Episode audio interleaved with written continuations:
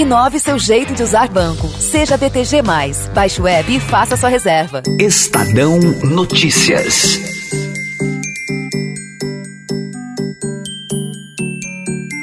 Hoje à noite as famílias vão comemorar o Natal e as festas de final de ano estão gerando preocupação das autoridades de saúde por causa do recente aumento de casos da Covid-19. Esse crescimento se deve, em grande parte, ao relaxamento das medidas de segurança por parte da população. Prevendo que muitas pessoas vão viajar e farão festas de final de ano com um número considerável de pessoas, os governos estaduais resolveram endurecer as regras. São Paulo determinou o aumento nas restrições de funcionamento de bens e serviços em todo o estado durante o Natal e o Réveillon. De acordo com o anúncio, apenas serviços essenciais poderão funcionar nos dias 25, 26 e 27 de dezembro, 1 e 2 e 3 de janeiro. O governo também anunciou que em janeiro nenhuma região vai para a fase verde, a menos restritiva, e que a reclassificação do estado, que estava marcada para o próximo dia 4 de janeiro, foi adiada para o dia 7. Nós estamos numa situação em que, se aumentar mais o número, o número de casos, aumentar mais o número de internações, nós podemos começar a enfrentar colapso no atendimento. E nós temos uma situação muito difícil no momento, que é a disponibilidade de profissionais, disponibilidade de médicos, disponibilidade de enfermeiros, fisioterapeutas. Nas últimas quatro semanas, São Paulo registrou aumento de 34% no número de mortes provocadas pelo coronavírus. No mesmo período, o número de casos cresceu 54% e as internações por Covid-19 subiram 13% em todo o estado.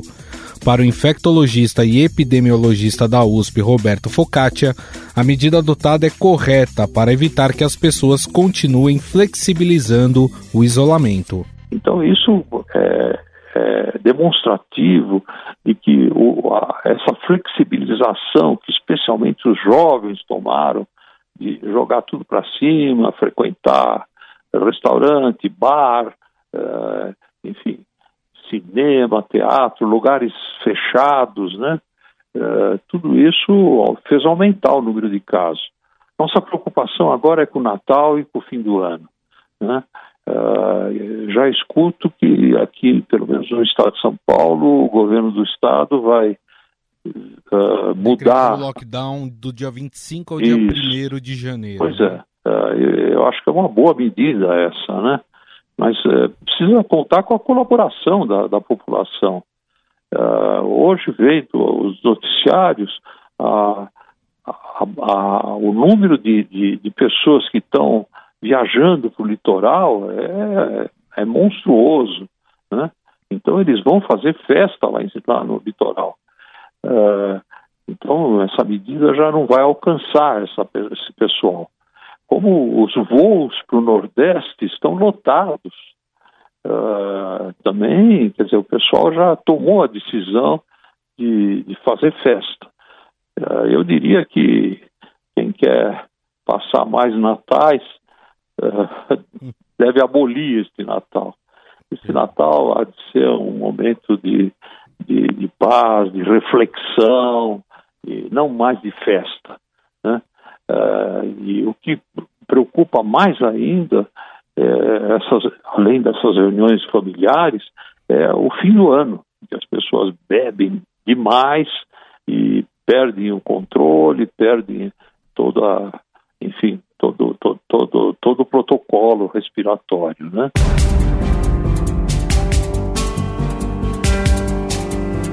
Outros estados investiram em campanhas publicitárias fortes para conscientizar as pessoas, como é o caso do Ceará. O meu amigo secreto é daqueles que espalha alegria, sabe? Contagiava todo mundo aonde chegava. Só que hoje ele não tá aqui. Porque fui eu que contagiei ele.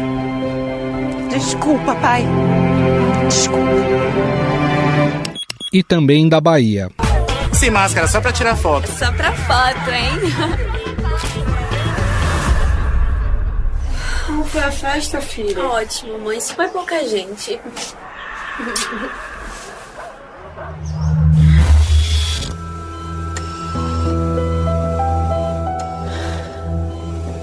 Só não diga que não sabia. Coronavírus mata. Além disso, vários estados e municípios cancelaram as festas públicas em comemoração ao Natal e ao Ano Novo. Especialistas concordam que a melhor forma de se evitar o contágio nesta época do ano é evitar reuniões e aglomerações, como informa o infectologista Esper Calas, do Centro de Contingência da Covid-19 em São Paulo. Eu acho que a gente tem que ser mais cometido durante essas festas de fim de ano, e a razão principal é que a epidemia está crescendo muito rápido. E por isso uh, estamos testemunhando lotação de hospitais, aumento da demanda por serviços de saúde. E isso não é só aqui no Brasil. Vários outros países acabaram é, tendo esse mesmo fenômeno de um aumento de número de casos. Alguns chamam isso de segunda onda, outros chamam de é, repique. Chame da forma que quiser, mas o que está acontecendo é que a, a doença está se disseminando muito rápido em várias regiões do país. Por isso, a minha sugestão é que as pessoas evitem grupos maiores de reuniões, saibam que esses grupos, mesmo pequenos, basta que tenha uma pessoa que seja transmissora do vírus para a maioria pegar. E o porquê disso é porque, eh, especialmente em momentos de maior festividade, de maior intimidade entre as pessoas, a transmissão do vírus é facilitada. É, essa transmissão acaba se beneficiando, inclusive, desses momentos de lazer onde as pessoas sentam à mesa, começam a comer é, e, e, beber juntas, começam a, a relaxar no, por causa da, da, da convivência familiar e, e, entre amigos, a transmissão fica muito facilitada. A gente precisa observar esses cuidados. Nós estamos chegando próximos, em algumas regiões já ultrapassamos o limite de atendimento às pessoas, especialmente os pacientes mais graves. Então, procurem rever esses planos de fim de ano, sejam mais comedidos especialmente para as pessoas de mais idade, que são mais vulneráveis a desenvolver a forma grave da Covid-19. Segundo a OMS, a aposta mais segura para o Natal é não realizar reuniões familiares. Mas boa parte das pessoas irá fazer exatamente o contrário, e por isso é importante seguir algumas regras básicas e garantir a sua própria segurança e da sua família. Se decidir fazer uma reunião presencial, escolha um lugar aberto, disponibilize o álcool em gel, mantenha o distanciamento social e use máscara sempre que não estiver comendo ou bebendo, como aconselha Luciana Beckermal, médica infectopediatra do Hospital Albert Einstein o ideal é que a gente realmente não encontre com muitas pessoas, né? É, os encontros têm que ter, de preferência, realmente só a família nuclear, as pessoas que já moram aí na mesma, na mesma casa, no máximo é, reuniões pequenas, de preferência ao ar livre e com distanciamento. E outra coisa muito importante é que a, as pessoas que tenham qualquer tipo de sintoma que possa estar relacionado ao novo coronavírus, como febre, coriza, tosse, ou que tiveram contato com um caso suspeito, não saiam de casa e não encontrem os seus familiares. É um momento muito delicado. É, a gente sabe que a pandemia tem durado muito tempo, que as festas de final de ano são muito importantes, né, para as famílias, mas todo cuidado é pouco. A gente tem visto um aumento importante do número de casos e agora não é hora de descuidar. O infectologista e presidente do Departamento Científico de Imunizações da Sociedade Brasileira de Pediatria, Renato Kifuri, lembra que é importante manter apenas o núcleo familiar nessas comemorações. Então não é hora, de, infelizmente, de termos confraternizações, de termos aglomerações, além do nosso núcleo familiar. Então, a, a, a, sugestão que a gente dá como infectologistas, como preocupado com esse aumento de casos, é que os núcleos familiares sejam mantidos. Então, se você tem contato dentro da sua casa, você já convive com as pessoas que estão com você, é, você mantenha, organize sua festa, Se for o caso de ter é, confraternização com outras pessoas, um pai, uma mãe, um parente, seja o menor número possível de pessoas. As pessoas que convivem fora, que têm relacionamentos pessoais fora do âmbito familiar, devem manter cuidados especiais em termos de uso de máscara e distanciamento, e para que esse risco seja minimizado. Lembrar sempre que risco zero não existe, então quanto menor for esse risco, é melhor para todos mais para todos nós, especialmente quando falamos de populações mais vulneráveis. Né? Os aperitivos devem ser servidos em porções individuais. A regra serve também para as bebidas, sem o compartilhamento de copos, latinhas ou garrafas. Na troca de presentes, basta higienizar as mãos com álcool em gel antes de receber a lembrança. Mas é importante conscientizar as crianças sobre a excepcionalidade desse ano, como diz o doutor em psicologia pelo Instituto de Psicologia da Universidade de São Paulo, Leonardo Goldberg. É, principalmente o Natal, né, tem esse apelo inclusive histórico de ser a festa das crianças, a festa que a gente coloca, que a gente destaca as crianças é, como protagonistas. É, se a gente for fazer um apelo aos pais em relação é, à presença física do Papai Noel a gente poderia dizer que é, tem um pouco né, dessa imposição, dessa instituição dos limites mesmo. É, nesse momento, manter é, os protocolos de isolamento, manter esse afastamento social é importante e é um apelo à vida. Isso deve ser transmitido e deve ser exposto de maneira muito clara para as crianças, né?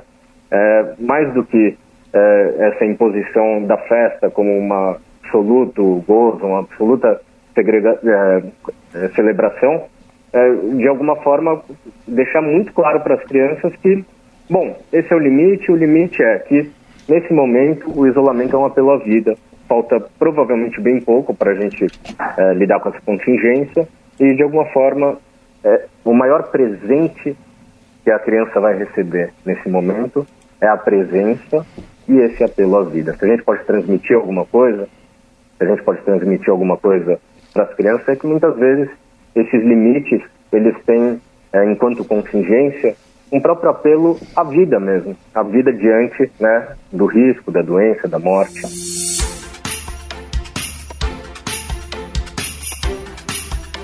Muitas pessoas também decidiram viajar agora no final do ano, o que aumenta o risco de contágio da doença. Apesar das restrições existentes em diversas cidades, o movimento deve ser grande no litoral e no interior.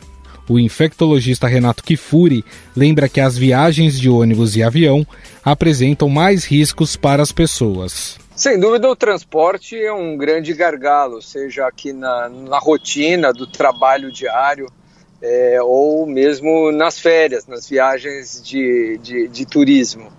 É claro que, como o nome já diz, o transporte coletivo, ele é coletivo e pressupõe é, quase sempre a falta do distanciamento.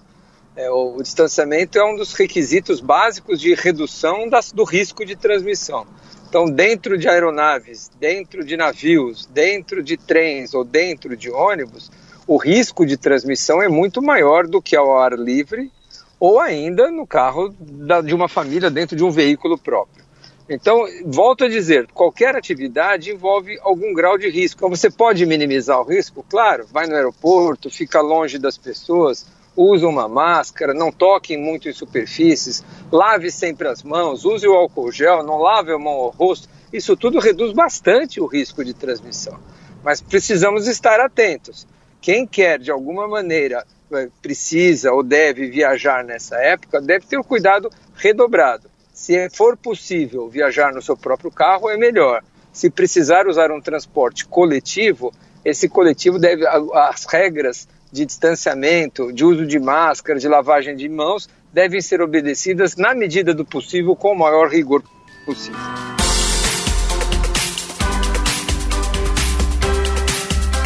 Luciana Becker Mal, médica infectopediatra, diz que em viagens é importante simular o mesmo ambiente de segurança que se criou em casa. Primeiro a gente precisa saber que nessa situação de pandemia não existe risco zero, né? Então a gente precisa cuidar, saber quem que vai viajar e tentar simular o máximo possível o ambiente de casa, ter contato somente com as pessoas que já moram com aquelas pessoas, evitar aglomeração, levar álcool gel, usar máscara, é, e locais abertos, aproveitar agora que o verão, né, possibilita isso, é, ficar o máximo de tempo possível em locais abertos, pouco aglomerados, com poucas pessoas, e isso ajuda bastante.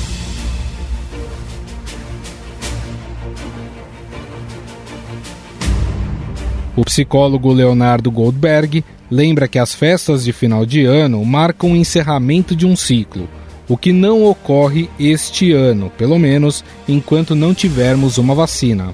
O ciclo do que a gente está vivendo agora não se fecha nem no Natal e nem no Ano Novo.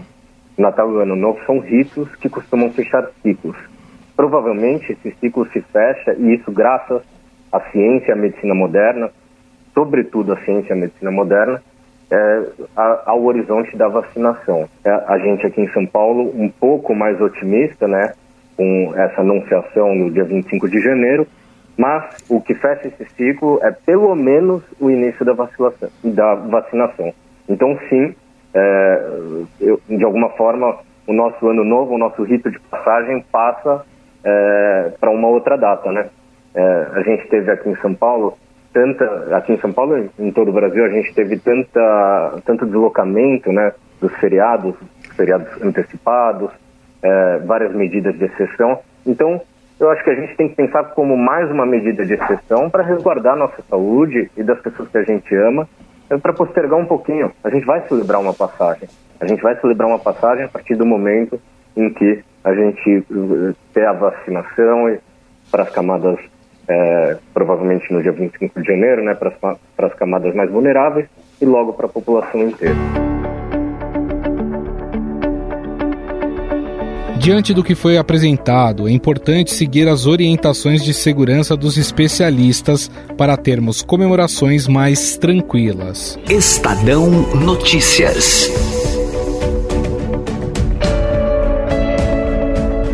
O Estadão Notícias desta quinta-feira vai ficando por aqui. Contou com a apresentação e produção minha, Gustavo Lopes, e montagem de Moacir Biasi.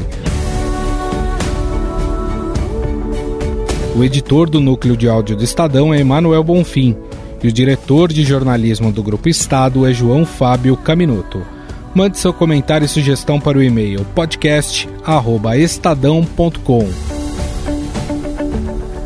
Um abraço, um bom Natal e até mais. Estadão Notícias.